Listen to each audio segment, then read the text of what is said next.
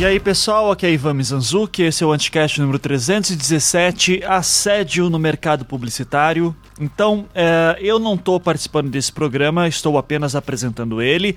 É, quem está hosteando ele é a Ira Croft, lá do Ponto G e do Mundo Freak. Ela entrou em contato comigo uh, depois que saiu aquele texto da Propmark. Para quem não sabe, né, saiu um texto da Propmark uh, que o teor dele era bastante problemático uh, porque naturalizava uma situação de assédio em relação a mulheres e, e, daí a Ira se incomodou com isso com toda razão e eu achei pertinente dar esse espaço aqui, ceder o espaço para ela e para outras mulheres também conversarem sobre isso. Então, quem acompanha a Ira é a Ana Castanha, da IDEM, a Ana Passarelli, do Passa dos 30, e a Marcela Ponce de Leão, do Baseado em Fatos Surreais. Uh, daqui a pouco elas vão falar. É, então, uh, além dessas questões, vamos falar também do mercado publicitário, como é que ele é complicado, principalmente para mulheres, mas vai falar também muito do assédio moral, também que daí homens também passam bastante. Uh, enfim, é um programa assim que é importante para nossa conscientização e para também que você possa se conscientizar sobre os problemas que existem é, nesse meio e assim, com certeza, em outros meios também. Isso não é exclusivo do mercado publicitário, obviamente, uh, mas enfim, né, elas vão falar sobre isso muito melhor uh, do que eu posso explicar aqui agora. Uh, antes de começar o programa, apenas alguns recadinhos. Se você quiser pular, é só ver em que momento que começa a pauta principal exatamente, dizendo ali no post. mas uns recadinhos importantes aqui também em relação ao Anticast. primeiro, muita gente tem entrado em contato comigo dizendo assim: puxa, Ivan, eu queria fazer uh, o teu curso de storytelling, né? Sempre tem gente pedindo, e principalmente muita gente pedindo o curso que eu dei ano passado uh, de técnicas de entrevistas, né? Que são as técnicas que eu uso uh, ah, para fazer as entrevistas do projeto Humanos. Eh, então eu tô pensando em abrir uma turma de storytelling e outra turma de técnicas de entrevistas para janeiro ou fevereiro, provavelmente, e assim como eu tenho feito das últimas vezes, eu gostaria que vocês, uh, os interessados, uh, respondessem um questionário dizendo: olha, estou interessado em fazer isso, e daí eu já mando, abrindo a turma, vocês têm exclusividade, uh, e eu inclusive mando um desconto de 30% na matrícula desses cursos, tá? Então, uh, o link para o formulário, para o questionário, está na postagem também. Se você tem interesse no curso de storytelling ou em técnicas de entrevista, é só preencher lá. Lembrando que esses cursos são todos online, você faz em casa, no conforto do celular, geralmente é no final de semana. Uh, é, o curso de entrevistas geralmente é num uh, à tarde, só numa tarde, um dia, e daí tem uma semana até o próximo encontro, onde eu passo alguns exercícios que eu quero que vocês tragam uh, no segundo encontro. E o de storytelling leva um dia inteiro. Então, geralmente a gente faz um domingo, daí amanhã e tarde. Tá? Então, uh, se quiser mais informações, aí dá uma olhada lá no formulário que tem os links para vocês. É, e além disso, recadinho de sempre, seja patrão do podcast, contribua com a quantia que você puder uh, ah, para continuar, uh, ah, para que os podcasts aqui continuem acontecendo, né? Então, o Anticast, o Projeto Humanos, uh, o Feito por Elas, o Visualmente, o Salvo Melhor Juízo, o Não Obstante, uh, o É Pau é Pedra, que é dos patrões. Lembrando que agora tá todo mundo no Spotify, Uh, a gente está no Deezer também, para quem quiser saber. Então, não deixe de nos ouvir nessas plataformas aí. Se você já ouve o Deezer, já ouve o Spotify, uh, agora você pode ouvir a gente por lá também. É, é isso. E contribua, né? Se você quiser ser patrão, eu tava quase esquecendo, entre em anticast.com.br e clique no botão lá em cima, seja patrão. É, lá vai ter é, opções de como você fazer isso. E inclusive já digo que vamos dar uh, uma nova opção muito em breve para quem quiser virar patrão. Fiquem de olho. Uh, e é isso, gente. Bom, já falei demais, agora eu vou deixar aí para essas mulheres fantásticas falarem finalmente. Fiquem agora com o programa. Olá, eu sou Ira Croft e esse é o Anticast um programa especial onde nós tivemos que vir aqui para debater um assunto tão importante, tão discutido há muito tempo e que ainda assim precisa ser esclarecido. O objetivo deste programa é expor, debater o assédio nosso de cada dia no mercado publicitário, seja sexual, moral ou principalmente oculto. Dentro desse cenário, nós vamos falar sobre a famigerada crônica Assédio do jornalista Stalimir Vieira, publicada, publicada na própria Marte, e o quanto isso impacta na cultura do assédio no ambiente de trabalho. Além disso, vamos falar das nossas experiências e o que vemos, e muito de casos e mais casos de pessoas que sofrem assédio no mercado publicitário. Eu sou podcaster, produtora do programa Ponto G, um podcast sobre mulheres que marcaram a história, mas para todos os ouvintes, para que vocês conheçam o que as mulheres já fizeram pelo nosso mundo, pelo nosso desenvolvimento. Além disso, eu sou publicitária e também vivo esse assédio moral diariamente do mercado publicitário. É, eu sou a Castanha, é, eu sou publicitária também, sou planejamento. Já há uns dois anos eu não trabalho fixo em nenhuma agência por opção, eu trabalho como freelancer. Hoje, eu hoje especificamente, eu trabalho para Artplan na como diretora de planejamento. Meu foco de trabalho, pelo qual eu me dedico mais e justamente por isso que eu preferi ser freelancer, é a minha consultoria de marketing LGBT que se chama IDEM, consultoria de marketing LGBT, já desde 2013, que trabalha não só com as agências focada nas campanhas, mas também com clientes e também nas agências com programas de diversidade corporativa. Bom, eu sou a Passa, eu sou consultora de negócios e inovação, trabalho com pessoas e empresas que querem desenvolver o seu potencial criador dentro do universo de negócios. Eu atuo bem dentro da frente de influenciadores e criadores de conteúdo, trabalho com projetos,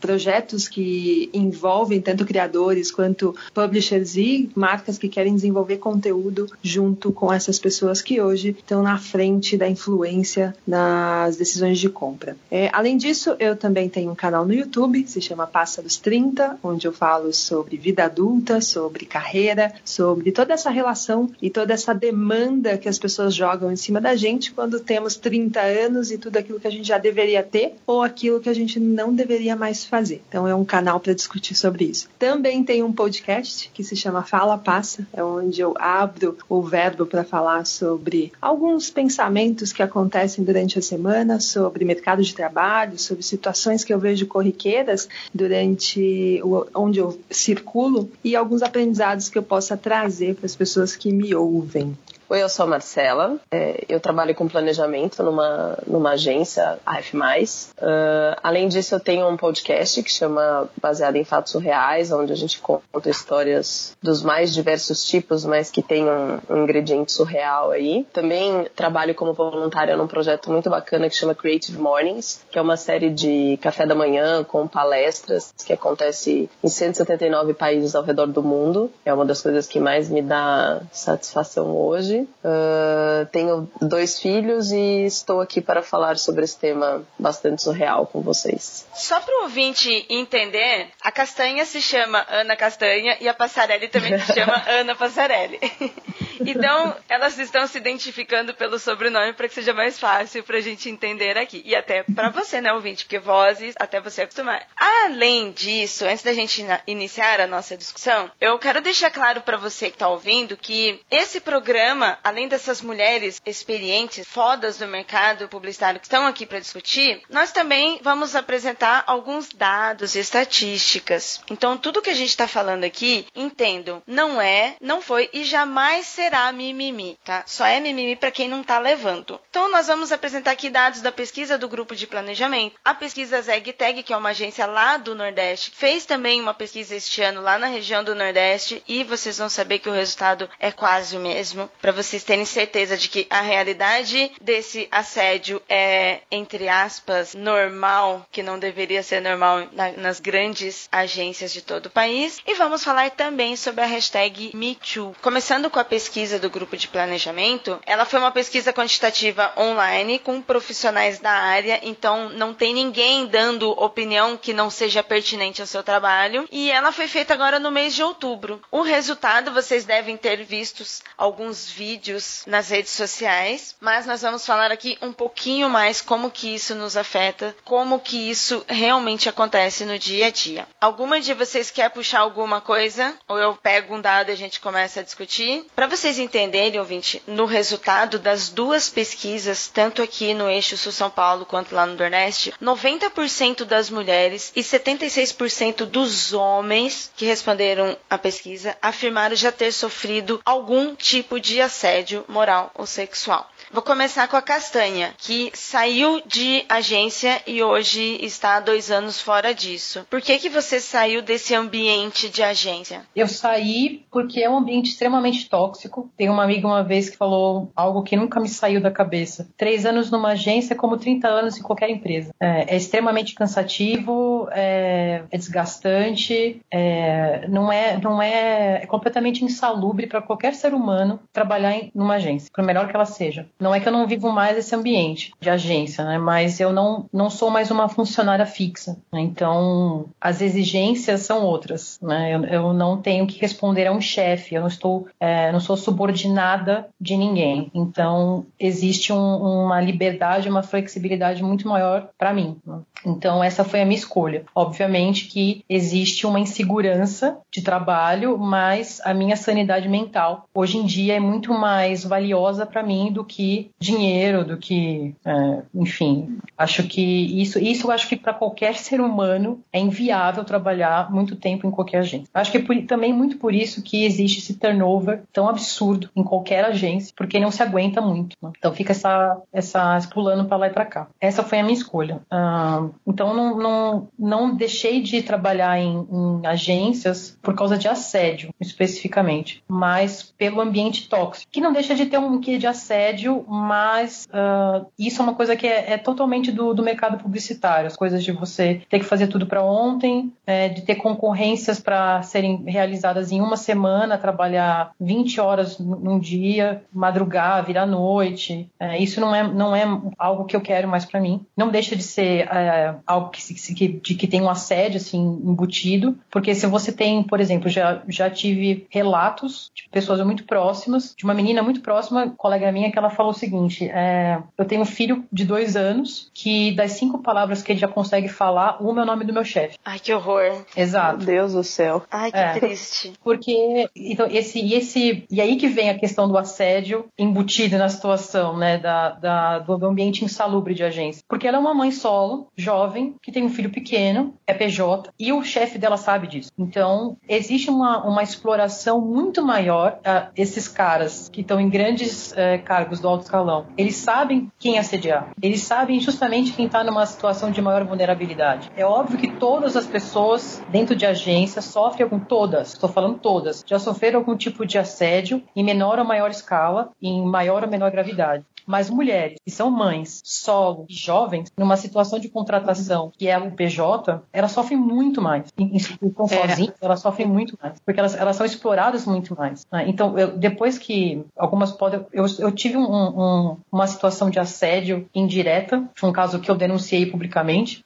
é, há pouco tempo. Eu acompanhei. É, é do, do, do, mentor Muniz Neto, todo mundo sabe disso, eu não tenho. Dei, dei os nome, o nome aos bois. É, e, e, eu era frila na agência, ou, ou seja, até, até como frila eu sofri esse assédio, mas e, e então como frila não tinha satisfação para dar para ninguém, então vamos dar nome aos bois. É, essa é uma das minhas vantagens. E depois desse, desse meu relato público, eu recebi uma enxurrada de, de depoimentos por inbox de mulheres que vieram desabafar. E o perfil era esse: mães, solo, jovens, é, que o pai dos filhos era aquele papai de Instagram, uh, que muitas vezes não pagavam pensão, ou então vai buscar a criança quando bem entende que tem um, um chefe que assedia e abusa justamente pela vulnerabilidade da situação dessas mães. Assim, de mães que o filho estava internado porque estava muito doente, sem plano de saúde, em hospital público, tendo que cobrir produção de um vídeo, é, o filho sozinho no hospital e ela é, é, cobrindo é, uma produção de um vídeo, o chefe berrando com ela, nesse nível. Assim, então, é, esse ambiente insalubre de agência, o excesso de trabalho, tem um baita de um assédio ali, porque se sabe em quem se pode montar em cima. Não à toa são essas mulheres. Um outro fator que você disse, antes de eu passar para as meninas aqui também continuar a conversa, eu acho importante falar, é sobre a lei trabalhista. Porque nós estamos falando sobre, nós como mulheres, estamos falando sobre assédios como mulheres, e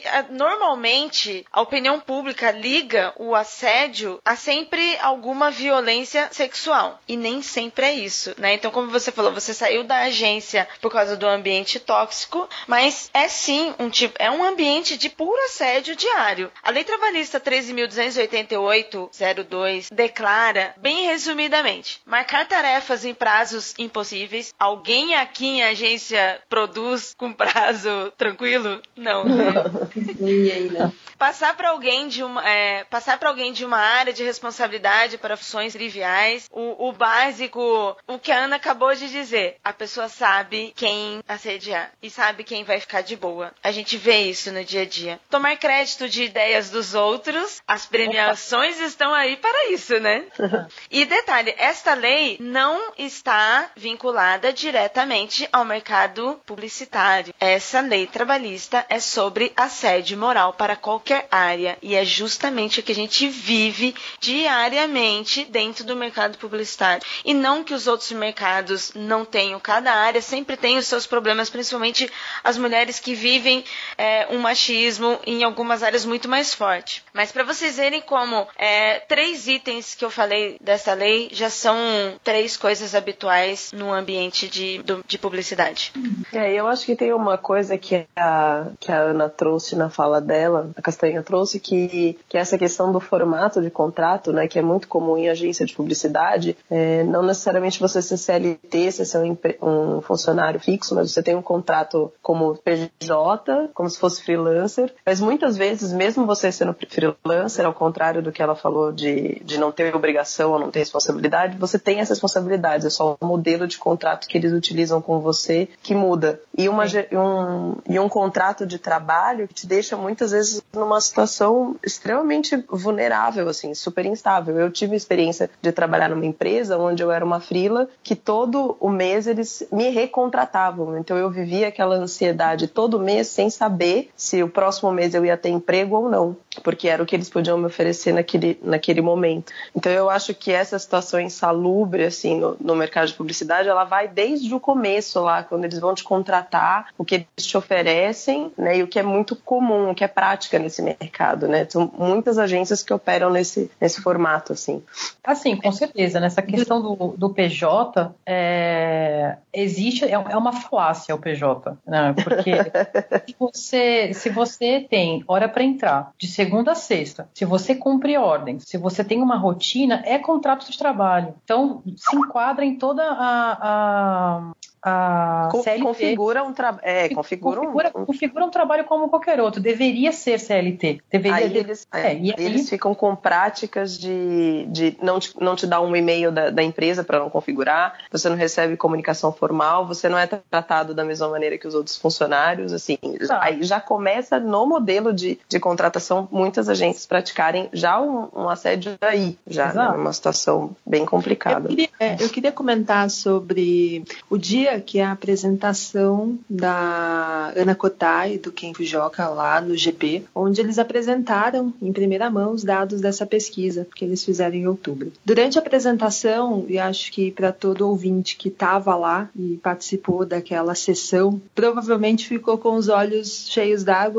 tinha alguém do seu lado chorando e se identificando com cada relato, com cada linha que eles liam ali sobre os relatos de casos de abuso sexual sexual e moral que acontecem no meio publicitário. Quando você fala né, do dado de 90% das mulheres é, já sofreram abuso sexual ou, ou, moral, né, assédio moral ou sexual dentro do ambiente corporativo, né, principalmente dentro das agências, e dos caras, 76% responder que sim, isso foi muito claro na, também na apresentação do GP. Porque durante a apresentação, logo depois que eles terminaram, muitas pessoas que estavam na sessão levantaram a mão, pegaram o microfone e começaram a contar suas experiências. Homens, mulheres, contando de, diferente, de diferentes áreas, de cargos de diretoria a estagiário, contando todo tipo de experiência de assédio que já tinham sofrido. E era incrível o quanto você olhava para o lado, tinha alguém que estava quase assim, não, eu vou contar também, eu também preciso dizer o que está acontecendo.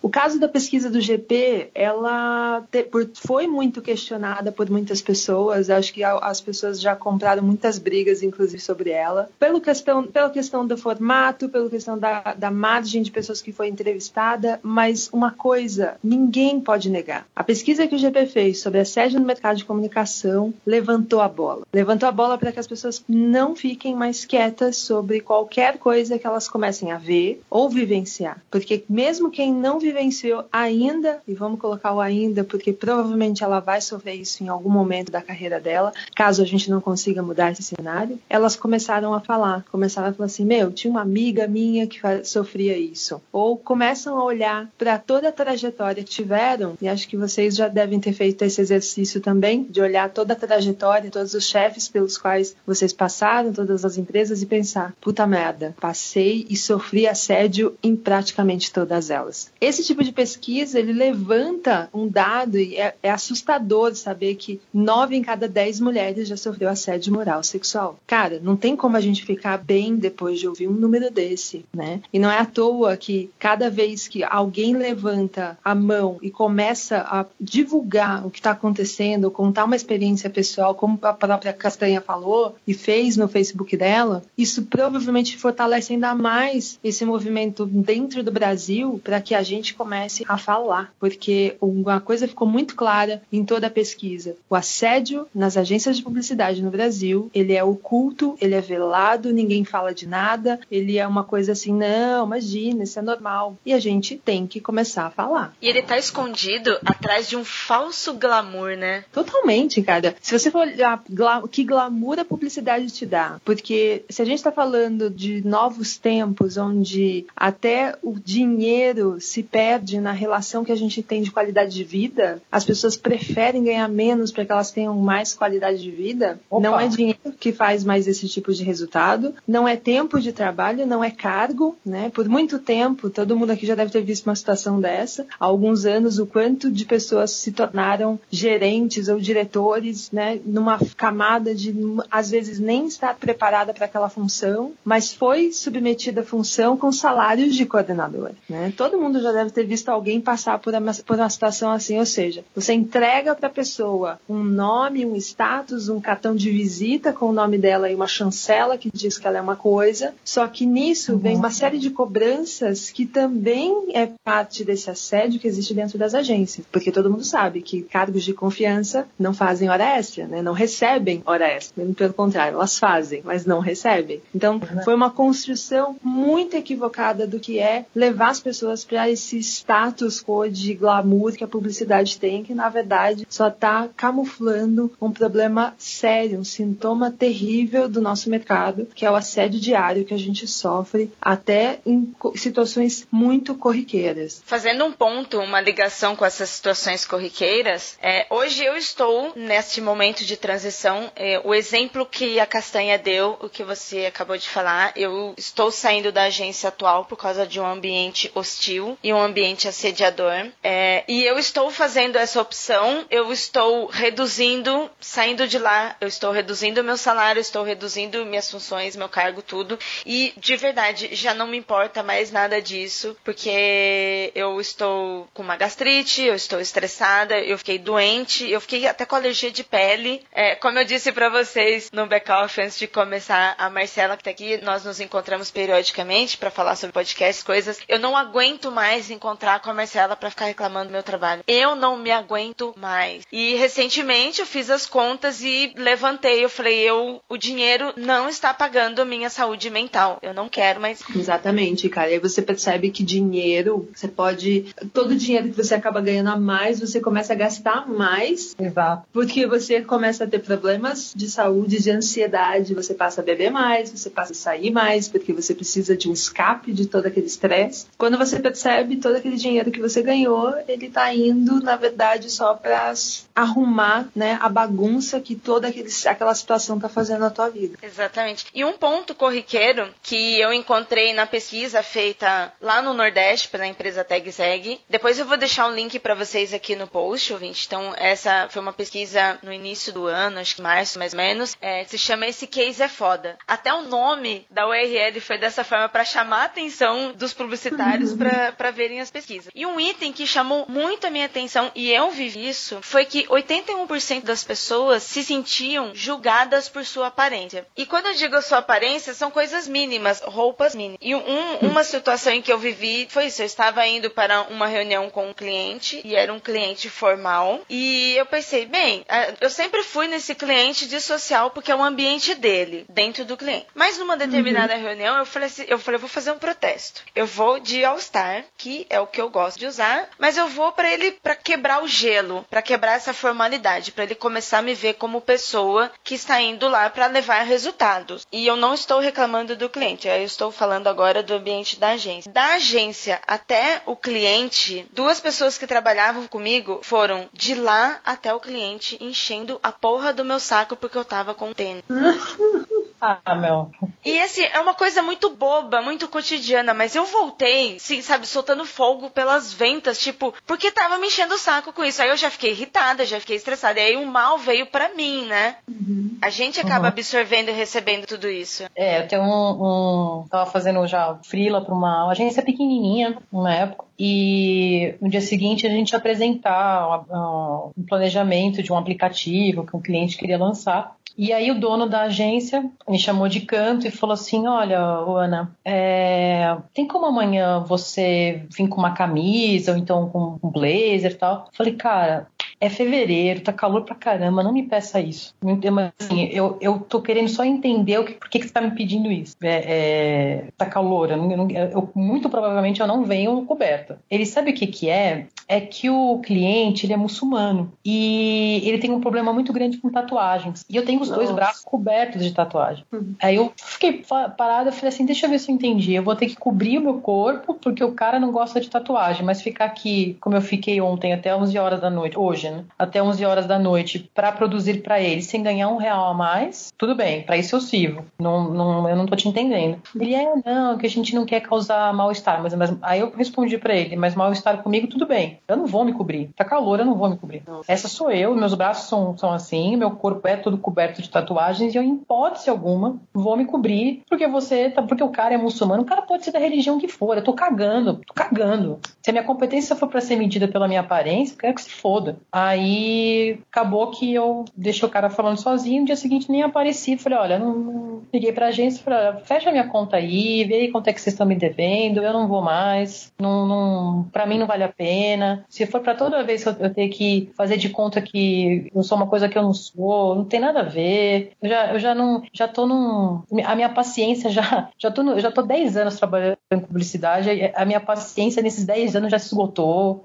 Fecha minha conta aí, tudo de boa. E aí não e é aparece é, E é engraçado ver esse tipo de situação acontecendo quando o mercado publicitário é um mercado mais descolado que a gente tem, onde não as pessoas é podem se né? vestir da forma que elas gostariam de se vestir, de ser como elas gostariam de ser. Mas quando você olha as caixinhas de estereótipos que existem dentro do mercado publicitário, você consegue olhar para a pessoa e saber que ela construiu toda aquela camada de estereótipo para poder se encaixar dentro de um perfil de negócio que ela queria atuar. Então, você olha, por exemplo, pessoas do, da área criativa, todas se vestem da mesma forma. Todas uhum. as pessoas da área de atendimento, todas usam a mesma bolsa. Você olha para a área de negócios, então é quase uma fábrica de pré-moldados de pessoas para que elas consigam entrar dentro daquela máquina, só que tem cada vez mais pessoas que não se encaixam nesse sistema e que nem querem se encaixar, como o caso da Castanha. E aí, como que o mercado recebe essas pessoas se não lindo como está fazendo. Porque se a gente está falando de assédio no trabalho, isso também é uma situação de assédio moral quando as pessoas não aceitam o nosso modo de viver, de se vestir, de falar e muitas vezes até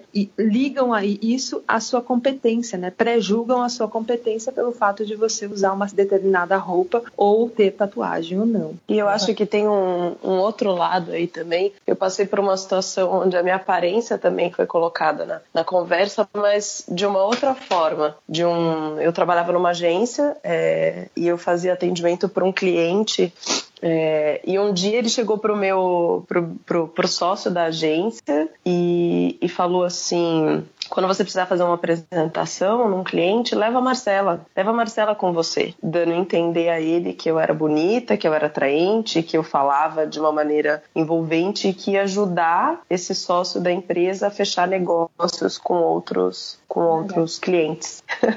e, e, e, foi uma, uma situação tão foi tão desconcertante assim eu escutar assim o, o sócio da empresa me contou isso né? E, e eu fiquei pensando depois se não teria sido melhor ele não falar nada, porque nunca mais eu consegui olhar para aquele cliente da mesma maneira, sabe? Uhum. E, e, totalmente desconcertada, assim, desconfortável. Totalmente. Isso me lembrou um, uma análise que fazia esses dias com umas amigas sobre a hashtag MeToo e como que a indústria cinematográfica né, nos Estados Unidos começou a ter cada vez mais situações e divulgarem cada vez mais as situações de assédio que aconteciam nas gravações dos diretores e tudo tudo que a gente viu rodar na mídia até agora. É, só fazendo um disclaimer para você aqui, ouvinte, o, sobre o que a Passa tá falando, dessa hashtag MeToo, o movimento The Silence Breakers, que através da hashtag MeToo foi criado pela feminista negra Tarana Burke em 1997. Na época, ela ouviu o relato de uma menina de 13 anos que tinha sido estuprada e isso mexeu muito com ela. Em 2006, ela criou a ONG ONG Just Bianchi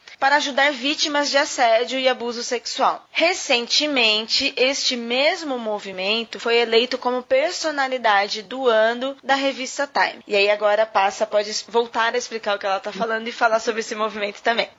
Eu ia colocar que muitas dessas mulheres que quebraram o silêncio, elas não fizeram isso só porque não aguentavam mais. Elas esperaram muitos anos para falar. E a gente fica pensando por que, que elas demoraram tanto para falar. E e às vezes até para a gente mesmo, por que, que as nossas situações de assédio a gente não contou até hoje? E uma análise, a gente chegou a uma hipótese, uma conclusão que muitas dessas mulheres não falavam porque se elas falassem, elas seriam retalhadas no mercado de trabalho, iam perder seus empregos, não iam mais ter chance de desenvolver sua carreira. Mas no ponto que elas ganharam muito dinheiro, conseguiram se equiparar aos cargos e ao dinheiro dos homens da indústria cinematográfica, elas construíram a linha de poder delas e elas conseguiram atacar, porque senão elas não iam conseguir ter tanta força. Quando você traz isso para a nossa esfera publicitária, quando você vê uma situação, e acho que nos últimos dois anos está aumentando ainda mais, a quantidade de mulheres em cargos de liderança em boards executivos e se levam, a quantidade de mulheres que se denominava feminista ou que defendia a questão de igualdade de gênero ou batia o peito para fazer qualquer defesa sobre o assunto era muito pequena. Hoje você tem mulheres em cargos de liderança, em boards executivos, tomadoras de decisão, se envolvendo nessa essas discussões. E elas só puderam fazer isso porque, sim, hoje elas se sentem muito mais fortes, não só porque elas já passaram por muita coisa, mas porque elas podem bater de frente.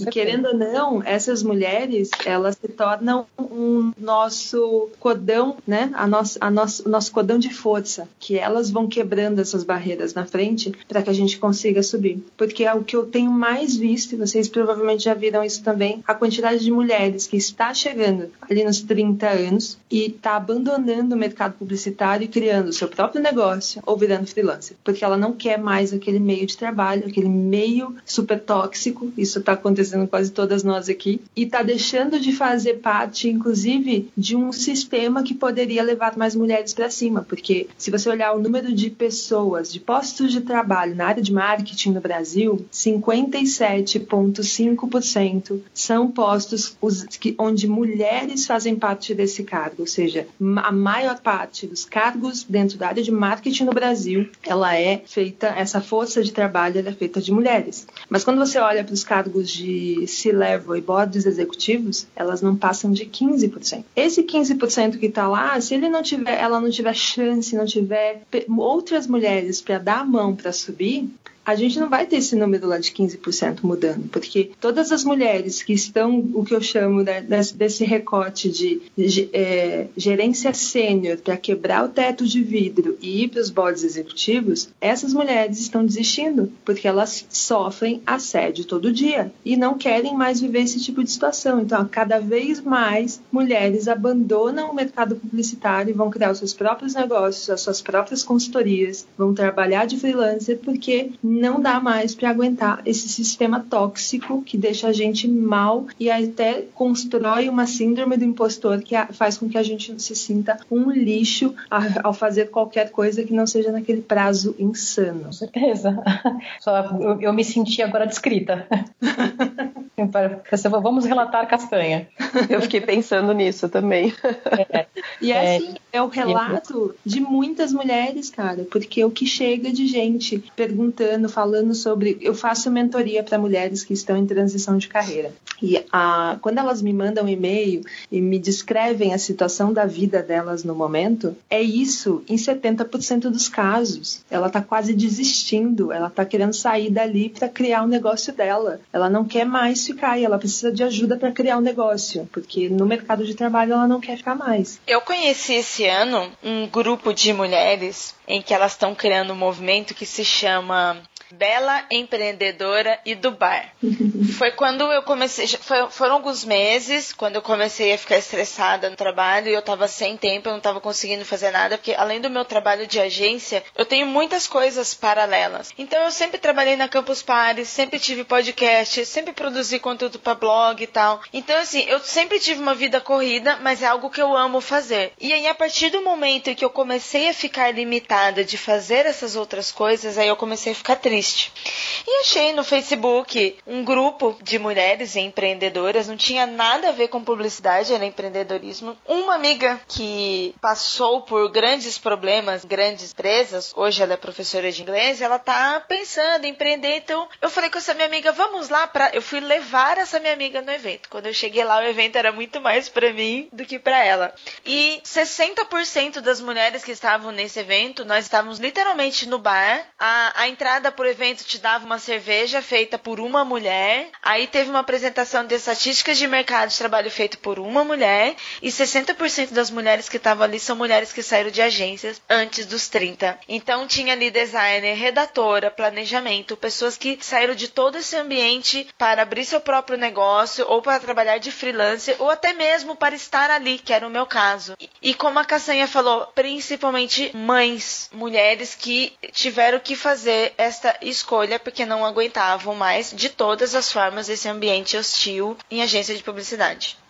E coloca um outro ponto, um outro olhar sobre a questão das mães, porque são as mulheres que adiam mais e mais a tomada de decisão de ter filhos, porque sabe que no mercado hostil que ela vive, que ela trabalha, isso vai prejudicar o desenvolvimento profissional dela. É, a gente até hoje, apesar disso ser ilegal, é, pode perguntar para qualquer mulher em qualquer área, isso não, não é uhum. restrito à, à, área de publicidade. Quando a gente vai fazer entrevista de emprego, as perguntas são de praxe. Uhum. É, qual é o seu estado civil, se uhum. você uhum. pretende se casar, se você pretende ter filhos, uhum. é, porque a, as empresas é, justificam esse tipo de pergunta como ah, nós só precisamos de alguém que deseja se dedicar à carreira, uhum. é, como se a pessoa não tivesse o direito de, de ter filhos. Né? Como se eu... filhos não, não é, fosse uma desculpa para a pessoa não ter é, tempo para trabalhar, porque a empresa não dá condições para isso. Eu, é. como consultora, as pessoas perguntam se eu tenho filho, se eu quero ter filho. Tipo, eu tenho a liberdade de fazer o que eu quiser com o meu tempo e eu também sou pressionada por esse tipo de discussão. As pessoas falam é. assim: ah, quantos você tem? Tenho 33. Você quer ter filho? A vontade que dá, gente, é de falar assim: não, eu, eu sou infértil, eu não posso ter filhos. Para deixar pessoa sem resposta, porque não é possível.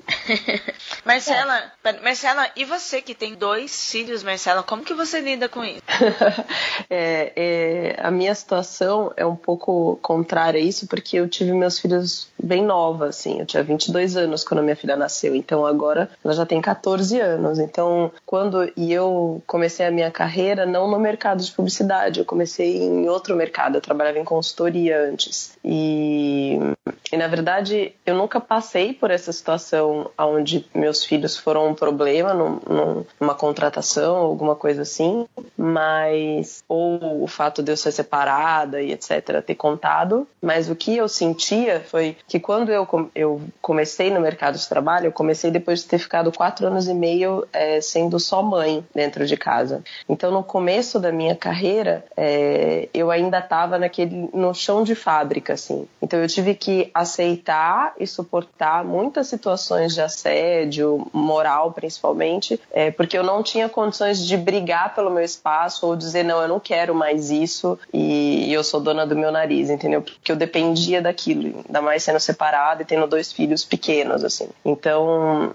foi, foi uma situação um pouco é, é, contrária desse cenário todo das mulheres que chegam aos 30 e, e decidem fazer alguma coisa por conta, porque eu comecei um pouco tarde por isso, né? Então, quando eu, agora, só com mais de 30, tô com 36 anos agora, é que eu consigo realmente decidir o que eu quero, assim, desde que eu me separei, que tem 10 anos, agora eu tenho condições de estar tá no cordão na frente e, e, e batalhar pelo que eu quero. É, não tô num cargo, não se level nada do gênero, mas hoje eu tenho o poder de escolha de o que eu quero fazer, o que eu não quero, o que eu vou suportar, o que eu não vou suportar, entendeu?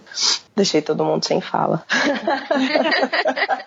Tem uma, uma estatística também que é, que é muito triste, também em relação às mães, que 50% das mulheres, é, quando voltam da licença maternidade, são demitidas em até dois anos. 50% das trabalhadoras. É uma loucura. É, então a gente percebe que as mulheres, isso também é uma estatística oficial, as mulheres elas são as empreendedoras do Brasil, assim, uhum. quem empreende no Brasil são as mulheres, tal, tal, tal. Não por escolha, é necessidade.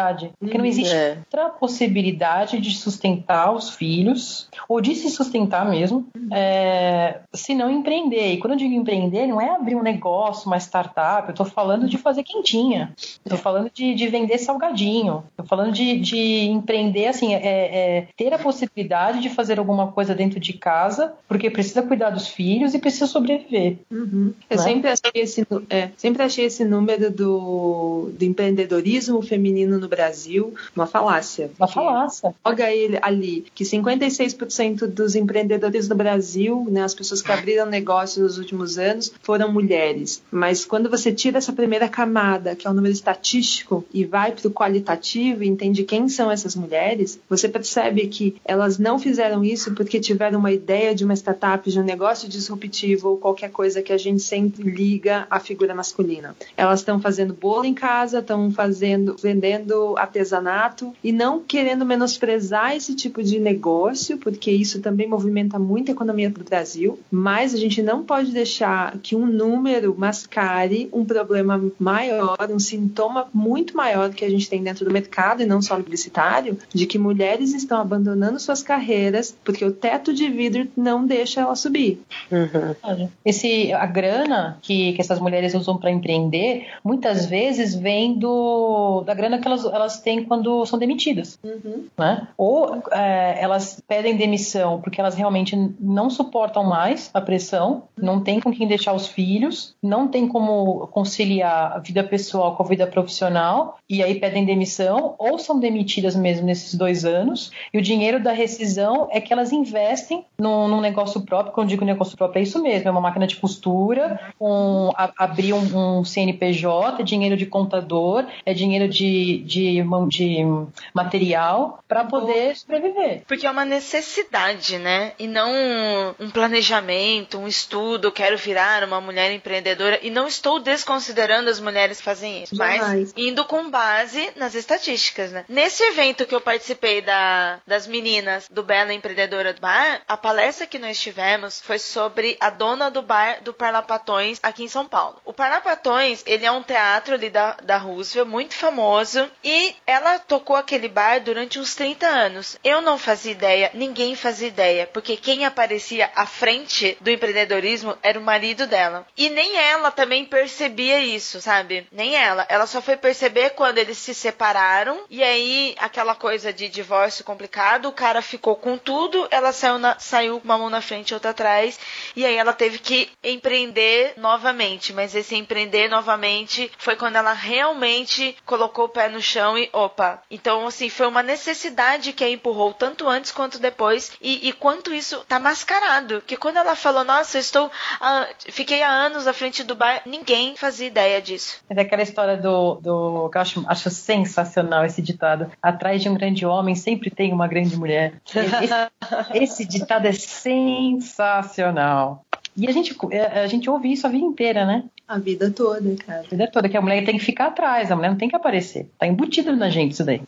É o que eu costumo dizer da forma. É o que eu costumo dizer da forma cartesiana que a gente tem de pensar sobre gênero. Né? A gente cria as caixas de estereótipo do que é uma mulher feminina e do que é uma mulher masculina. Né? Se a mulher não se enquadra dentro daquelas características de delicadeza, de bela recatada do lar, ela automaticamente é jogada para uma caixa de estereótipos onde ela começa a ser chamada de descuidada, de caminhoneira, de todo tipo de palavra que subverta tudo aquilo que se constrói de feminilidade. A mesma coisa acontece com os caras que não conseguem se encaixar nas características ditas masculinas. E essa forma cartesiana fode a cabeça de todo mundo desde o bebê nascer, né? Antes, antes mesmo de nascer, eu falo, tem, esses dias eu fui num, num chá de revelação de sexo do bebê. Vocês já foram num evento desse? Não.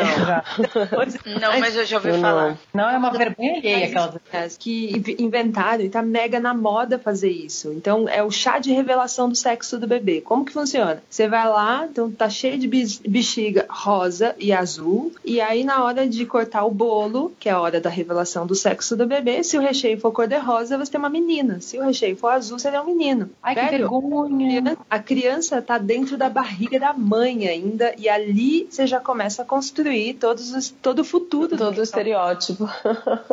Sabe? Você já começa na, na, a montar o quarto da criança ali. Então, é muito complicado. A forma cartesiana que a gente tem de pensar sobre homens e mulheres e desconsiderar, inclusive, as, as pessoas que não se encaixam em nenhum e nem outro. Né? Então, e, e, isso, que é o, o caso da castanha. E aí você pega esse mercado todo que, de um lado, a gente discute muito, e é uma provocação até pra gente, se discute muito sobre o papel da mulher no mercado, pra gente crescer, da questão de, de igualdade, mas a gente também não pode esquecer que questões de representatividade daquilo que não se enquadra no sistema binário de discussão também está sendo ocultado das discussões e das conversas. Né? É cada vez menos se fala dessas pessoas, principalmente quando a gente levanta, faz o levante das mulheres, ali ainda se constrói, ainda continua a ideia da discussão binária. A gente não está avançando ainda nesse cenário em falar de representatividade, a gente ainda está na discussão binária dessa representatividade. É, a questão de, de ageneridade, é isso que você está falando, né? Também.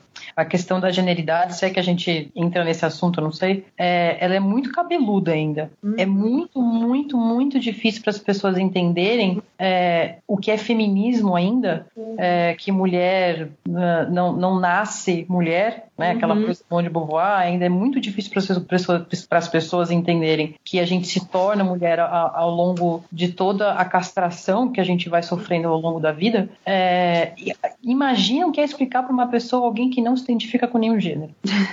Isso é muito complicado. Eu aceito ainda uh, as pessoas me, me tratarem por ela, por, enfim, acho que é mais fácil. Se a pessoa todo dia ficar falando, ah, eu não sou ela, mas também não sou ele, é um nó na cabeça das pessoas muito grande. Então, ok, contanto que não me, não me chame de ele, eu tô feliz porque existe um, a masculinidade, ela é, ela é, tão tóxica, tão tóxica. Ser homem na visão social é algo tão tóxico que eu me sinto emputecida quando alguém me chama de ele, que é algo hum. que acontece todos os dias, pela confusão que as pessoas têm quando me olham na rua. Hum. E aí, quando me chamam de ela, eu fico mais aliviada, né? Porque pelo menos me enxergam como uma mulher. E não. Fala, fala. Não, até nas aulas que a gente dá, né? Até é. as pessoas entenderem, a gente repassa cada conceito um por um e as pessoas ainda ficam, nossa, é verdade, nossa, é. Não, é, não é só homem e mulher. Então, é um trabalho educacional que a gente ainda vai ter que fazer, Muito. né? É, eu e a, e a Passa, a gente, a gente não comentou na nossa mini bio, mas a gente dá aula já, vai fazer três anos já quase, né? É, a gente começou em 2015, vai fazer, nossa, vai fazer três anos já, que a gente dá um curso chamado Gênero na Publicidade. É, a gente já deu aula pela SPM, pelo Trampus Academy, pela Atena House, e já, já deu algumas palestras juntas, né, uhum. sobre o tema, e a gente trata muito desse assunto da binaridade de gênero, né, que ela, que a, o gênero está muito além da binaridade, né, que é algo socialmente construído, que gênero, na verdade, depende muito da sociedade na qual, da qual nós estamos tratando. Existem sociedades que têm seis gêneros diferentes e pessoas que se encaixam nesses seis, então é algo totalmente uh, social, né, é, e eu sou uma pessoa que não se encaixa em nenhum dos dois. Então, eu eu, eu hoje estou num processo de mudança de nome, para o nome a gênero, porque para mim hoje em dia ser chamada de Ana é algo esquisito. Né?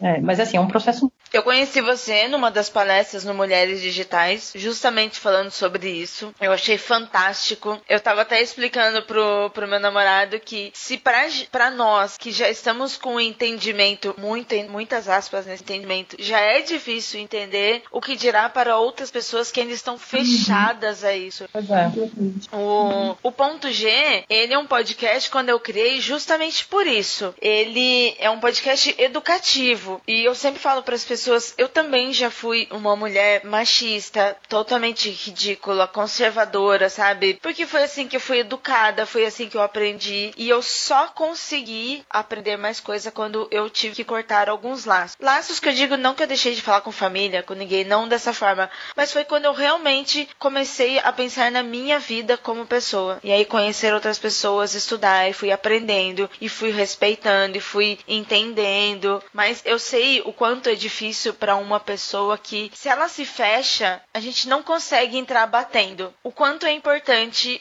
uma educação como esse trabalho que vocês estão fazendo, de chegar até essas pessoas, literalmente, didaticamente. Uhum. É, eu acredito muito no, num movimento que vem dos Estados Unidos chamado é, Don't Hate, Educate. É, não odeie, eduque. Né? É, se você tentar tratar aquele outro indivíduo como inimigo o tempo todo e sempre com dois pés no peito, vai ser pior. Né? Porque eu venho de uma família católica que jamais me ensinou o que é feminismo, enfim, não é uma família desconstruída, mas é uma família que, que se mostrou extremamente aberta para quando eu fui me descobrindo. E que para mim foi uma enorme surpresa. Se eu tivesse ido com dois pés no peito, teria sido muito pior. Né? E com certeza não teriam parado para me ouvir, mas eu tentei com todo o amor que eu tenho pelos meus, pelos meus pais é, e pela minha família de uma forma geral, fui com todo o amor para explicar o que eu me sentia, quem eu sou, a forma como eu me enxergo, enxergo o mundo, e eles foram muito abertos. Pra gente continuar na linha do assédio no ambiente de trabalho, você tá falando muito assim da sua família, dos seus amigos e tal, e no ambiente de trabalho, como é que foi isso para você? Como é que foi essa experiência? É, então, essa, esse processo de me entender como alguém que não se identifica com nenhum dos dois gêneros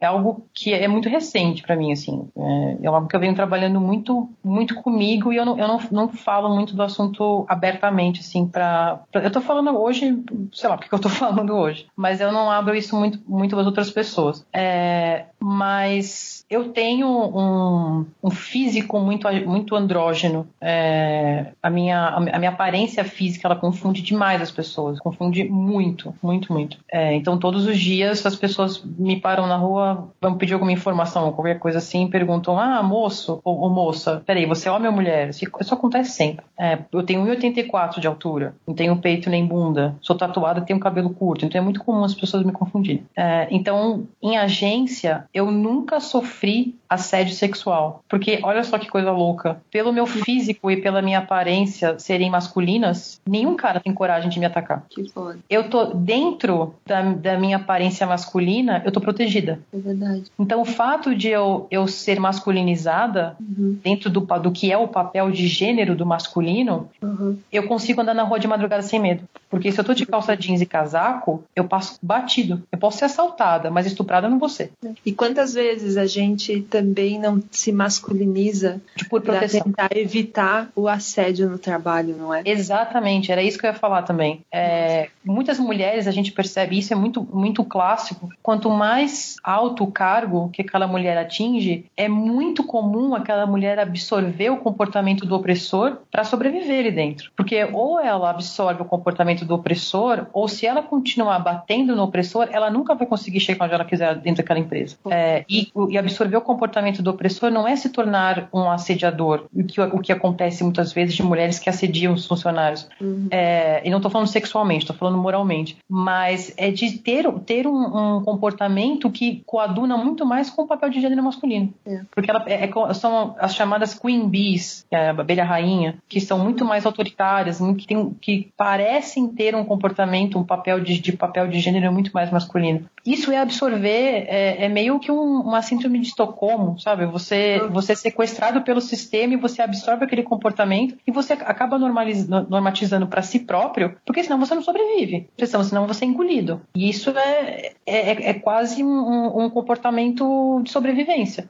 né? Então, e não, não dá para julgar. É. Não dá para julgar. É, é- é quase que, que meio, é simbiótico. Não, não- é- não tem como dizer que aquela pessoa tá errada, porque às vezes ela faz sem perceber. Isso É foi um tema muito discutido lá no Ponto G com a Helenice Moura, que é mídia lá da Pragma Comunicação. Nós fomos gravar um programa, não, não tinha nada a ver com assédio, mas a gente acabou puxando também. E foi uma das coisas que nós falamos muito sobre essa masculinização por sobrevivência. Às vezes como consciência e nem sempre como consciência. De quantas mulheres elas vão absorvendo o que está na sociedade desse ambiente e o quanto isso é pesado e nos transforma. É, se a gente for pensar, se a gente, essa coisa da aparência é, é um negócio que eu, fiquei pensando assim, até antes da Castanha começar a falar, porque se a gente for pensar em dress code assim mais corporativo, talvez não tanto em agência, mas no mundo corporativo assim, de, de mulheres eh, se level, gerência, diretoria e etc, a gente vai perceber que o, o, o próprio dress code do que é aceitável, ele já é masculinizado, independente se ela passa a usar um cabelo mais curto, ou se ela começa a, a assumir um comportamento mais masculino, né, para poder crescer. Mas a- o próprio jeito dela se vestir, ele acaba tendo que ser mais masculinizado e É verdade. e, e- e isso é uma coisa muito, muito maluca, assim. Até porque se você se, se destaca muito como mulher no feminino ali, você passa, é, nesse ambiente corporativo, você passa a, a sofrer o, o assédio, a sofrer mais o ataque, a, a perder um pouco do seu status de, de propriedade do que você está falando e do cargo que você está ocupando, né? Eles começam a te ver mais como mulher, como objeto, do que como profissional.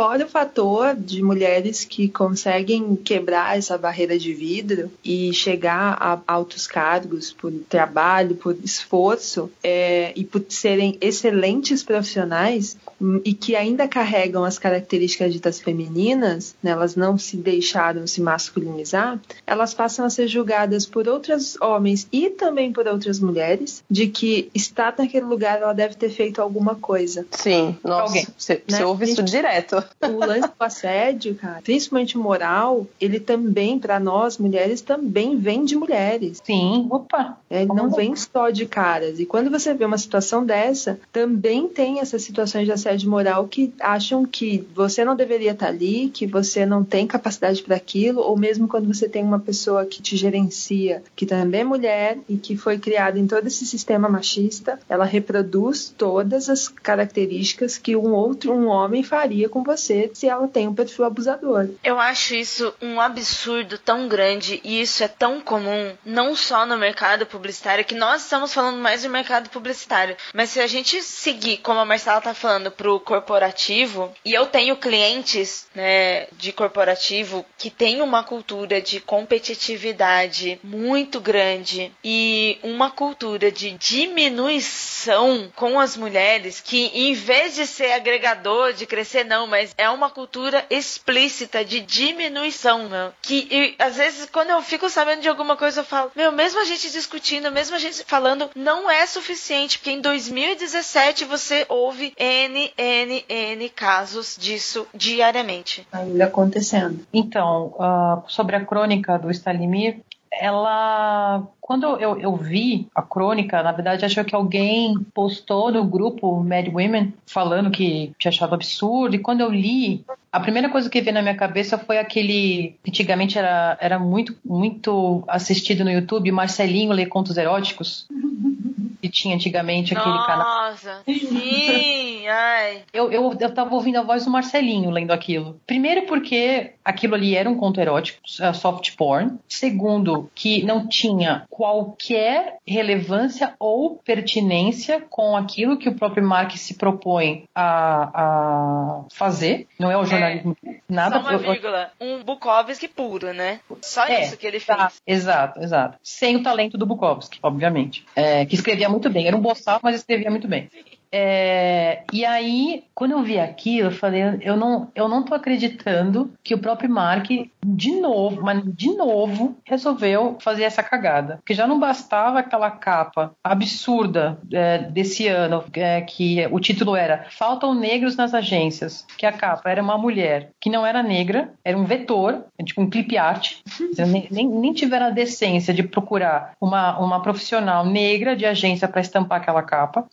Os caras pegaram um clip art do Shutterstock para poder ilustrar. E as três fotos de, de notícias de destaque eram três homens brancos. Você já cagou aí. Própria. Que vergonha. Que vergonha. Gente, Esses veículos que nos representam. É, que, é quem que tá, estão né? representando? É, exatamente. Representam quem? Né? Esse é o problema. Representam quem está no poder, que está longe de ser a maioria. Aí, eu falei, não, isso é, isso é piada, isso pode ser piada. Quando eu li aquilo, eu me senti enojada e revoltada. Pensei, meu, tudo bem, então qual vai ser a, a, resposta do próprio Mark? Porque quando eu fui ver na, na página do, do, Facebook deles, muitas pessoas pedindo uh, uma, uma retratação ou uma explicação. E o próprio Mark, muito decentemente, respondeu que era a favor da liberdade de expressão. Uma coisa é liberdade de expressão, outra coisa é sem no, ser sem noção. O, então eu posso ser racista e expor a minha opinião sobre os negros sendo racista? É liberdade de expressão? Acho que tem, tem uma, uma linha que não é nada tênue entre liberdade de expressão e direitos humanos. Uhum. Aquilo ali era um, um, um, uma apologia, nem uma apologia, era descaradamente um, um relato de assédio sexual uhum. é, é, sem, sem justiça. Então eu pensei, bom, já que é uma questão de liberdade de expressão, já que eles não estão puxando, não estão defendendo nenhum lado nem o outro, então eu acho que eles têm que uh,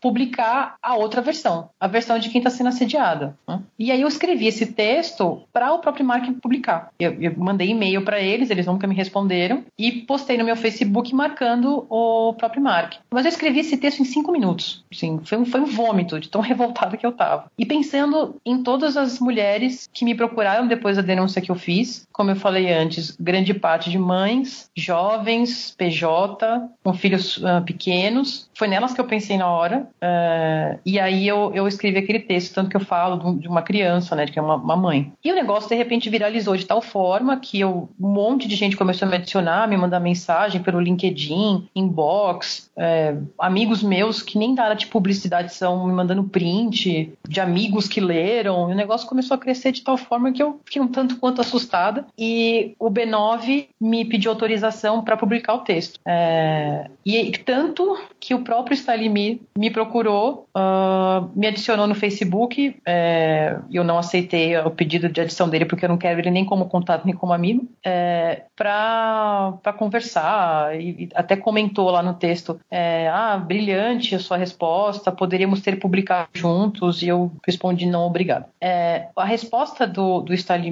depois dessa polêmica, foi o que mais me deixou de estômago embrulhado, para ser sincera, porque ele disse que esse, esse assediador, na verdade, foi uma forma de ele é, denunciar a situação das agências, que depois, vou dizer as palavras, mais ou menos como foram as palavras dele, é, que a, a, depois da pesquisa do grupo de planejamento, que realmente foi muito necessária, mas que depois, e aí? O que, que se faz com esses números? Então, ele resolveu criar um Judas para ser malhado, mas que ele cometeu um, um erro de não ter deixado isso claro no texto dele e que aí ele acabou sendo mal interpretado. Ele, causa... ele, ele, ficou indignado de ser tão mal interpretado. É, deixa eu só voltar um pouquinho, ouvinte. O, este caso foi uma crônica do jornalista Stalimir Vieira, publicada na Mark, que o link também vai estar aqui no post para vocês verem. É uma crônica que se chama Assédio. Depois vocês leem, confirem e tiram as conclusões de vocês e venham comentar nesse programa. Venham falar com a gente nas redes sociais.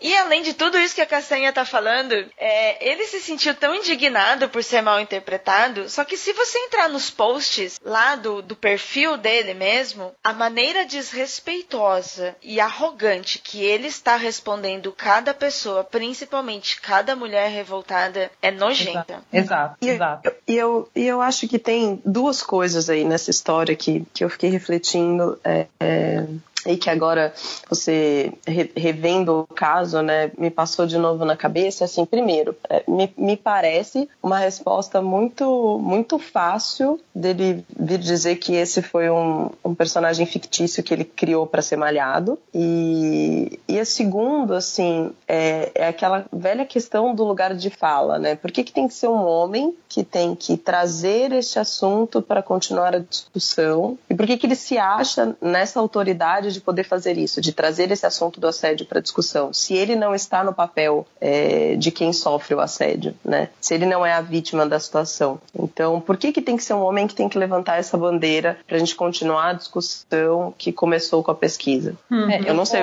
eu não sei o que, que vocês acham disso, assim, mas eu foram duas coisas que eu fiquei pensando essa semana com esse assunto. Uhum. Eu acho que o, o homem branco, cisgênero, heterossexual, mais velho, carreira, de publicidade, tal, tal. O Stalimir, eu já o conhecia antes. Muitas pessoas perguntaram quem é esse cara, tal, tal, tal. O Stalimir tem livros sobre criação uh, publicados que são livros básicos de faculdade. Inclusive, eu tenho livros dele, tinha, né? minha vontade de jogar tudo no lixo, mas é, eu, esses livros estão, são bibliografia básica da faculdade de publicidade. Qualquer universidade que você for que tem um curso de publicidade tem os livros dele. Então, ele é um, um cara que formou muita gente na parte de criação. Criação.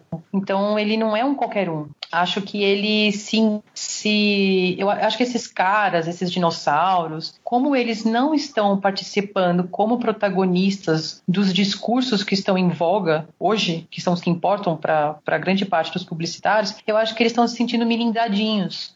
Porque eles não estão eles não estão em destaque, eles não estão eles não, não sendo chamados para discussão.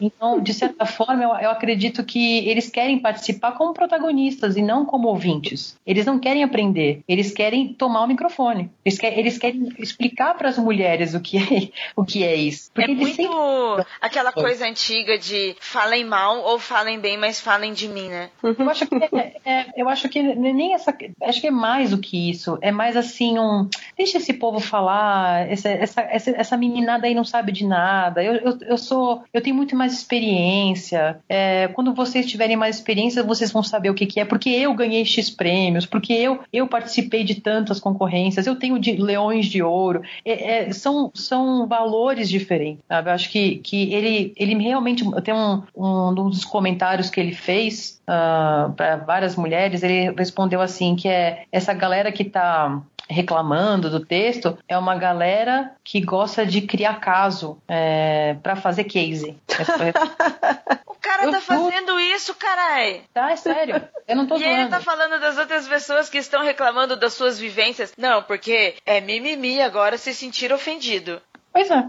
Bom, pra você ter uma, uma noção da, da loucura do, do, do cidadão, é, ele fez comentários lá no meu post, no, na, no texto que o B9 publicou de, da, da, minha crônica resposta, e não, não sei o que aconteceu, se apagaram, se não apagaram, quem foi que apagou os comentários dele, e ele veio tirar satisfação comigo por inbox. Aí eu respondi para ele, eu falei, olha, eu não sou dona do site, não, é, é, é impossível apagar os seus comentários. Eu vi, eu vi muita gente, eu confesso, inclusive mulheres, na minha timeline, que estavam defendendo no sentido de, ah, mas o cara levantou a bola para discussão. Ah, para. O que eu também discordo. E, infelizmente, eu não pude trazer ninguém aqui para dar um contraponto. Foi, é, nós nos reunimos para gravar esse podcast muito rápido, fim do ano, tá todo mundo trabalhando, tem as festas e tal, não deu tempo, mas eu queria trazer alguém para trazer esse contraponto. Mas eu também entendo, como eu falei para vocês, assim como eu já estive cega, fechada dentro desse mundo, eu também fui aquela pessoa que dizia,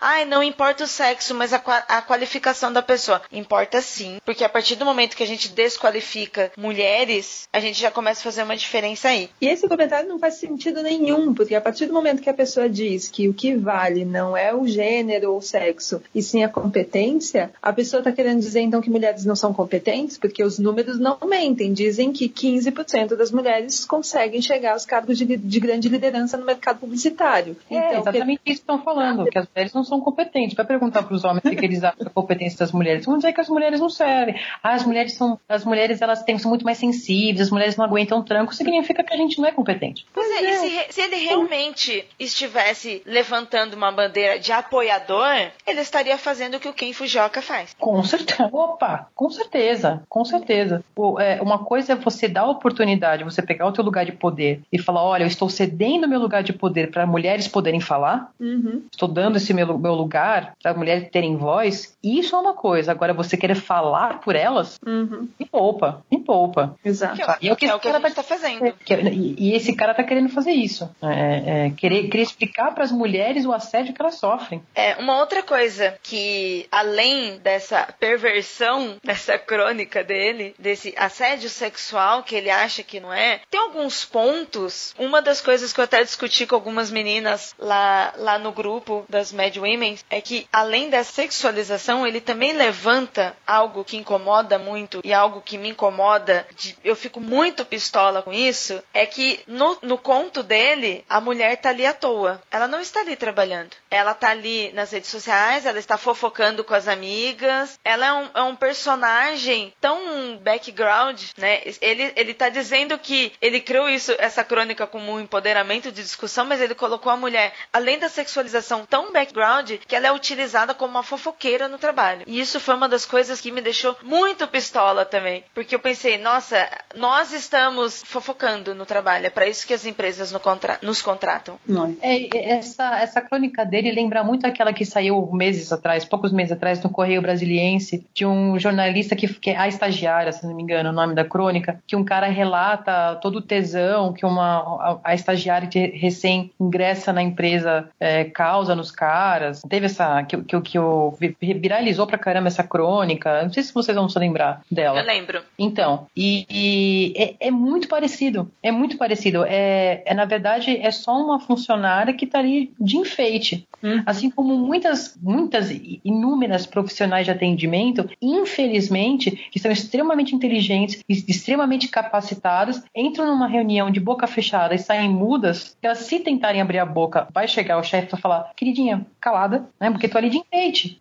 Tem muito, um monte de. Eu já vi trocentas, trocentas mulheres sendo contratadas em agência só porque é gostosa.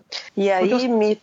Desculpa. É... Não, e, e, aí me faz é, voltar naquela questão que a gente estava falando do dress code, do como a gente se masculiniza e como no final, das, no final do dia, assim, a gente é colocada em duas caixas, né? E aí eu vou até trazer um, uma situação que eu fui fazer uma apresentação num cliente e, e, e rolou um comentário depois sobre as duas mulheres que estavam na reunião. Um comentário era: nossa, aquela ali era bonitinha, né? Assim, não tinha absolutamente nada a ver com a capacidade ou desempenho dela na reunião. E a outra, nossa, muito mal-humorada, né? Não abriu a boca, não falou com a gente, com certeza é mal comida. Aí, ó. E ah. no final do dia, é isso que acontece, sabe? Ou a gente é aquela personagem, a estagiária, ou essa guria que tá no ambiente de trabalho só pra entreter as pessoas, para que, que seja vista, enfim, e, e, mexer com a cabeça e a criatividade dos outros, ou é aquela mal comida, mal-humorada que trabalha e que faz as coisas, sabe? E, e essa redução do, da, do nosso papel, de quem a gente é e do local que a gente ocupa no, no trabalho, assim, é, é, o que, o que mais me deixa louca quando essas histórias acontecem, assim. Sim, é, essa, aquela, aquela, aquela menina que é levada de chaveiro. Sim.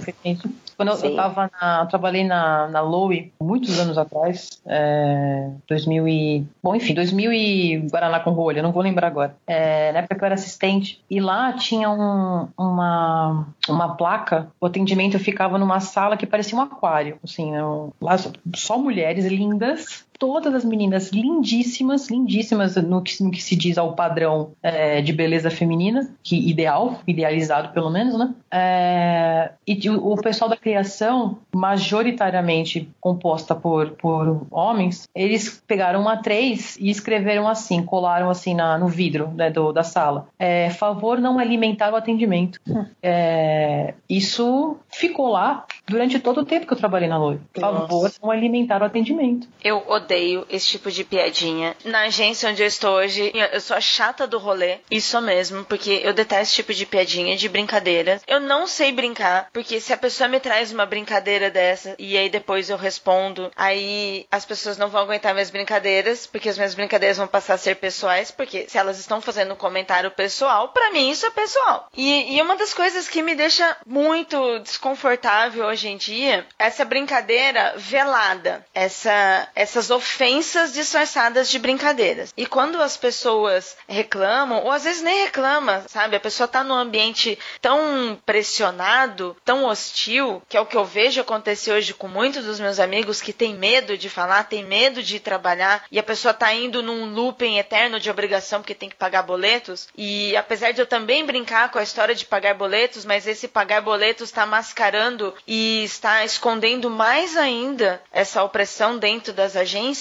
é que quando tem esse tipo de brincadeira, esse tipo de ofensa, a pessoa não pode falar nada, porque quando ela fala, o grupo, a sociedade toda dentro da agência, desde aqueles que estão atacando e até mesmo outros que também têm medo, acabam indo na manada, é, acaba, tipo, contrapondo que a pessoa é chata, a pessoa não sabe brincar, que as coisas não são mais a mesma, que é o politicamente correto. Só que esse grupo não tá entendendo que isso daí são ofensas. Eu, eu às vezes até brinco com algumas pessoas quando alguém faz alguma brincadeira, eu falo, meu, você quer brincar comigo, você deposita dinheiro na minha conta. Eu não preciso de ninguém fazendo piada idiotas. É que, na verdade, a pessoa não, não. Ela tá tão acostumada com o lugar de privilégio dela que quando você tira a oportunidade dela de fazer gracinha, ela se sente milindrada ela percebe que agora não, não, se vai mais tolerar. Então, quando uh, uh, esse negócio, ah, mas não, não pode mais nem brincar, não sei o que, não, não pode. Ah, mimimi, encare como quiser. É, quem tá no lugar de privilégio tá tão acostumado a falar o que quer, fazer o que quer, sem sofrer consequências, que no, o mínimo de, de, de não que essa pessoa recebe já, já fica melindrada. É eu muito vejo, fácil.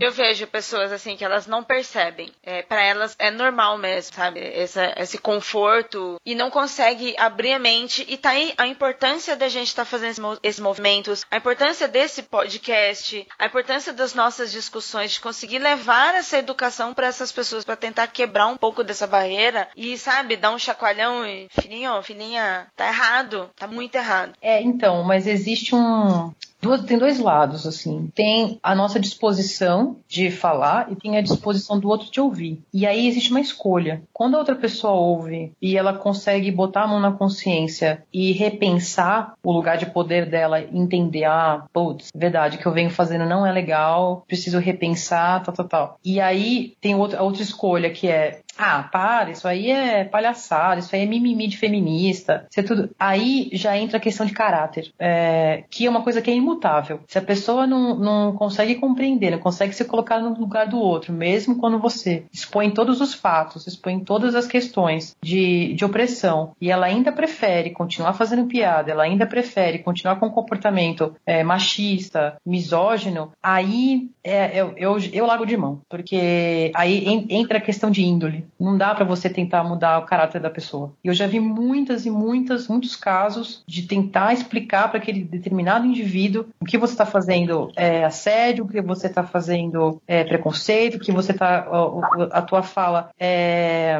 é, racista, não importa. Aquela pessoa prefere não mudar. Então já não tem gente, tem gente que não, não dá para você salvar. É, pra gente finalizar, eu gostaria que vocês deixassem uma dica, uma orientação para os ouvintes sobre, sobre isso que nós discutimos aqui, sobre o acesso, o assédio. Para deixar para eles se a pessoa tá fazendo para ela não fazer ou como ela deve fazer, o que vocês quiserem indicar, tudo bem? Passa. Já que a gente estamos falando, discutimos bastante aqui, trouxemos informações, trouxemos alguns dados, o que, que você acha da gente deixar orientações para os nossos ouvintes? O que você poderia dizer para o ouvinte agora sobre tudo isso? É, eu acho que dá para a gente conversar aqui, não só com mulheres, mas com todo mundo que está ouvindo a gente e um caminho que a gente pode seguir no futuro. É, quando eu escrevi o meu texto para o próprio marketing como resposta ao texto assédio que a gente viu circular, eu tentei trazer para o texto um ponto de vista sobre a discussão histórica que a gente tem sobre diversos assuntos e o quanto a gente deixa registrado ao longo da própria história da humanidade. A gente tem aí, se a gente hoje pode olhar para o passado e saber o que aconteceu, é porque alguém registrou. E muito do que a gente vê no passado tem relação com as características, o que acontecia na época, ou seja, era um contexto cultural de cada época que já se passou. 2017 está aí e hoje a gente não tem mais pergaminhos, a gente não faz só em livros esses tipos de registros. Hoje a gente abre o celular e já começa a escrever o nosso próprio registro. Isso também faz com que muitas pessoas possam registrar tudo que elas quiserem. Faz, inclusive, que uma pessoa vá lá e registre um conto erótico em um veículo de comunicação. Né? Não estamos aqui para julgar este momento. Mas é importante a gente saber que, mesmo em 2017, quando a gente ainda está questionando, a gente está apontando todos os problemas, e não é de agora, a gente já está fazendo isso há muito tempo. Ainda em 2017, a gente tem pessoas registrando os seus posicionamentos contra tudo isso que a gente fala.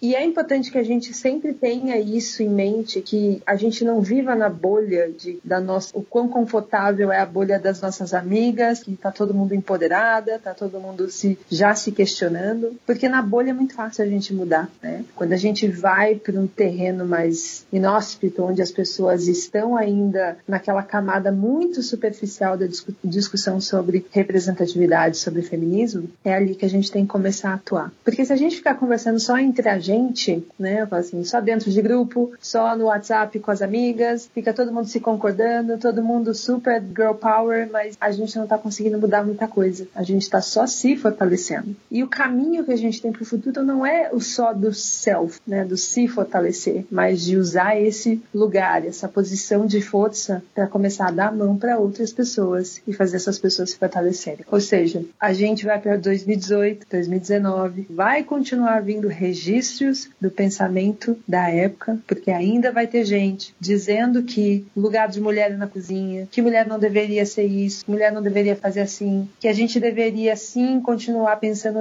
no método cartesiano sobre gênero, que não tem isso de alguém entre ser homem e mulher. Isso vai continuar. O que a gente não pode é aceitar, mas também não adianta só rebater. A gente precisa ir lá, assim como a Ana falou, em vez de ódio, levar a educação. Porque se a gente está se fortalecendo em conhecimento e educação, o mínimo que a gente tem que fazer para que isso tudo avance é trazer mais pessoas para esse universo de conhecimento e não repelir. Eu acho que, dado tudo isso que a gente conversou aqui no programa e esse contexto que a gente vive hoje, concordo em, absoluto com essa questão da educação, né, da gente não ficar nas nossas bolhas e a gente levar isso para os ambientes que estão carentes disso. É, e eu acho que um caminho para a gente estabelecer esse diálogo com quem está fora da bolha, né, e para a gente estabelecer um diálogo com quem não, não vê as coisas da mesma maneira que a gente, é sempre tentar é, enxergar como aquela pessoa vê as coisas. Eu, eu ouvi uma frase essa semana que a gente só consegue provocar mudança quando a gente mesmo está disposto a mudar, né? Quando a gente mesmo está tá disposto a olhar como a outra pessoa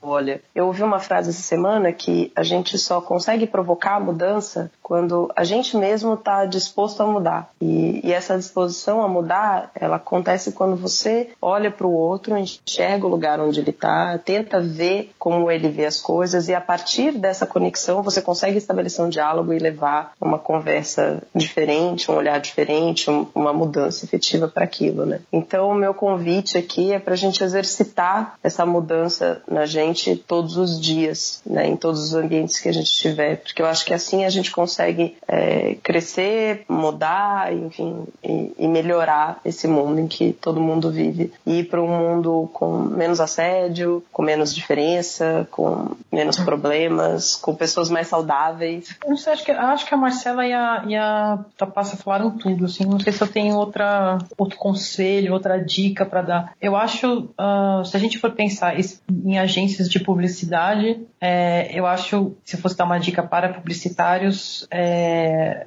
é pensar no quanto uh, repensar o comportamento de assédio, o quanto isso é benéfico para o próprio, pro próprio negócio, sabe? Uhum. É, quando a gente vai dar aula, a gente fala muito sobre isso, o valor da diversidade, o valor da. E, e quando a gente fala da diversidade, a gente está falando também de uma diminuição de assédio, você dá valor ao crescimento da mulher, enfim. É, isso é produtivo para o próprio negócio. E, infelizmente, muitos gestores não conseguem perceber isso. É, e se eu fosse dar um, um, um, um conselho para as outras pessoas fora de agência e também das agências, eu acho que é exatamente isso que, que a Marcela e a Passa falaram. É, eu acho que tem que pegar na mão e, e se colocar no lugar do outro, entender até onde vai aquilo que aquela pessoa aprendeu, até onde vai a desconstrução dela, tentar explicar até onde ela está errando, onde ela está errando, onde ela está pecando, uhum. no assédio que ela está cometendo, porque muitas vezes uh, talvez aquela pessoa não faça nem ideia do assédio que ela está cometendo. Eu lembro que na, na, na, apresentação da pesquisa do grupo de planejamento, passa me corrija se eu estiver enganado, é, o Ken e a Ana Cortar, eles falaram, né? Eu sou um assediador, eu já fui um assediador, uhum. eu já fui uma assediadora. E, e eles nem eles tiveram consciência disso um dia. Eles foram assediados ao longo da vida, chegaram a cargos de, de gestão, é, cargos muito altos, e acabaram assediando outras pessoas também sem consciência de reproduzir um comportamento com o qual eles sofreram. Porque eles aprenderam que isso era um modelo de liderança. Então, se você também não para para chegar nessas caras e falar, olha, o que vocês estão fazendo é tóxico, vocês estão prejudicando a agência, estão prejudicando o ambiente, estão prejudicando a vida de outras de pessoas aqui dentro, a pessoa não vai também se tocar, porque isso é uma coisa que vai se reproduzindo e que é introjetado, né? Então, é, há um momento que precisa parar todo mundo e falar, olha, vamos conversar? Vamos repensar esse modelo? Então, eu acho que é, é um, é um momento muito propício para o diálogo. E eu realmente acho que o diálogo é o melhor caminho do que ficar apontando dedos agora.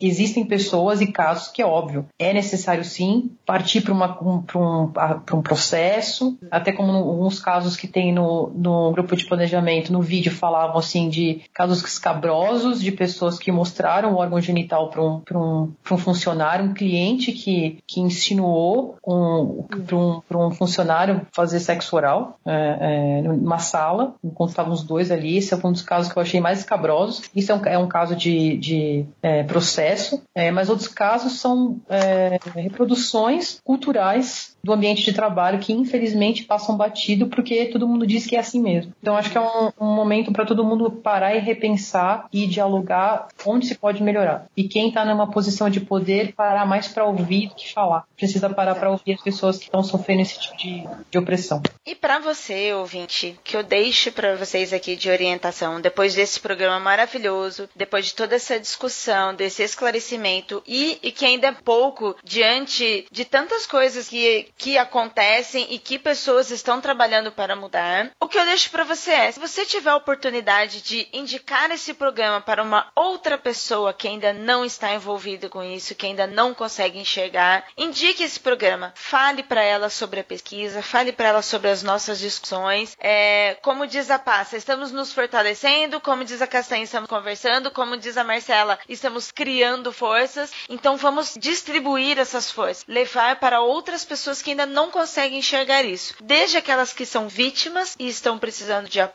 porque nem sempre as pessoas percebem o quanto elas estão sofrendo com o assédio e principalmente aos assediadores. É fácil? Não, porque se fosse fácil, não, não estaríamos aqui em pleno 2017 tendo que discutir isso. Porém, é aquele trabalho de formiguinha necessário em que a gente tem que estar tá pingando todo dia, toda hora, até que essas pessoas compreendam isso e a gente tenha um ambiente de trabalho melhor. Antes de eu dar o tchau aqui para as meninas e para que elas deixem seus contatos, eu quero fazer alguns agradecimentos especiais. Seria muita gente para estar tá falando aqui, mas eu peguei quatro pessoas que são ligadas a nós e que estão trabalhando em favor de um ambiente de trabalho melhor, que é a Renata Dávila, a diretora-presidente do grupo de planejamento, o Ken Fujioka, que nós já citamos aqui no programa, que é diretor do grupo de planejamento e host do podcast Naruhodô. O Ken, por exemplo, além de todo esse trabalho contra esse assédio no ambiente publicitário, ele também abriu as portas para que nós, mulheres, para que nós, mulheres podcasters, pudesse divulgar nosso trabalho lá no programa dele. Um abraço muito, muito especial para Laura Chiavone. Era para ela estar tá aqui nessa gravação, mas ela não conseguiu um horário. Ela é head de estratégia na Tribal Worldwide em Nova York. Já gravei um programa com ela sobre um assunto relacionado. Então, um beijão para Laura. Quero deixar também um abraço para Tati Maeda. Era para ela estar tá gravando aqui com a gente. Infelizmente, ela teve um compromisso e não pôde vir. A Tati, se vocês quiserem segui-la nas redes sociais, você vai lá no LinkedIn, coloca a Tati Maeda, acompanhe o conteúdo dela. A Tati é consultora de marketing, negócios, transformação digital e tá sempre compartilhando muito conteúdo legal. E um abraço mega especial para o Ricardo Maru, que é diretor de planejamento e criador do evento e do site Mulheres Digitais, que é um evento sobre o mercado de trabalho digital com empoderamento feminino. Foi lá que eu conheci a Castanha, que eu fiquei apaixonada pelo trabalho dela. Foi lá que eu conheci outras mulheres e foi lá que eu conheci trabalhos de mulheres que eu já conhecia e não fazia ideia do quanto elas estão trabalhando por nós. Então, um abraço especial para essas quatro pessoas. Um abraço especial para você, ouvinte, aqui do Anticast, que mais uma vez está aqui comigo. Ao Ivan, que deu essa oportunidade, essa confiança de estarmos aqui, deu esse lugar de fala para nós, pessoas pertinentes ao assunto. E quero agradecer a cada uma de vocês aqui. Quero agradecer a Castanha, a Passarelli e a Marcela. E quero que vocês, meninas, por favor, deixem o contato de vocês. Então, se vocês quiserem deixar redes sociais, o site, por favor, este é o momento para que o ouvinte possa adquirir mais conhecimento além desse programa, para que ele possa seguir vocês e conhecer o trabalho de vocês aqui. Então, eu, eu, eu sou muito low profile, assim, eu não tenho coisa muito pública. É sério, eu não. não... A Passa me conhece, né, Passa? É, eu não tenho nada público, página, absolutamente nada. Não, não... A única coisa que eu tenho que é de trabalho é o meu site, que é idem, com N no final, I-D-E-N, consultoria.com.br, que lá tem telefone de contato, e-mail para contato, e aí se alguém quiser trocar informações ou, enfim, falar depois comigo, fique à vontade. Mas assim, as minhas redes sociais são particulares, não, de vez em quando escrevo coisas pertinentes a gênero, que são coisas que, que me são caras, mas são particulares, não é, não uso para trabalho. Então, lá no site tem os contatos profissionais, quem quiser entrar em contato, vontade. O seu site é muito importante, sim, tá? Se você não quiser divulgar suas redes sociais, mas o site é bom. Tem muito ouvinte LGBT aqui no Anticast e tem produtores de conteúdos LGBT aqui no Anticast. Então eu tenho certeza que o seu site vai ajudar e muito essas pessoas, Castanha. Bom, meu site é passa.com.br, lá tem todos os serviços e consultorias meus cursos, a minha agenda, o que, que vocês precisarem para saber o que, que eu posso fazer para ajudar você que está aí em transição de carreira ou tentando modelar um negócio digital, pode entrar em contato comigo lá pelo site ou pelo e-mail, fale com a passa, desculpa, fale com arroba passa.com.br. É, e o meu canal de contato com vocês aí pela internet é através do projeto baseado em fatos reais. Então tem um site, bfsurreais.com.br, tem um Twitter, tem um e-mail, bfsurreais.gmail.com. É, como eu falei na, na apresentação, isso é um projeto onde a gente conta histórias é, de mulheres e histórias que tenham algum aspecto surreal. E eu acho que aproveitando a deixa do tema, é, se você tem alguma história de assédio, enfim, quer colocar essa história no mundo de uma maneira é, anônima e quiser mandar pra gente, a gente vai receber e vai ficar muito contente de, de contar essa história no programa. E é isso. As minhas, minhas redes pessoais também são pessoais. Obrigada, meninas, por essa gravação, por esse programa. Obrigada, ouvinte, por ter ficado até aqui. Compartilhe esse programa utilizando a hashtag Mulheres Podcasters e ajude a incentivar o trabalho feminino na mídia podcast. Me sigam também, IraCroft. Me acompanhe, vamos conversar, vamos trocar ideias sobre podcast, sobre mercado publicitário, sobre geek, sobre o que vocês quiserem. Me sigam e sigam também arroba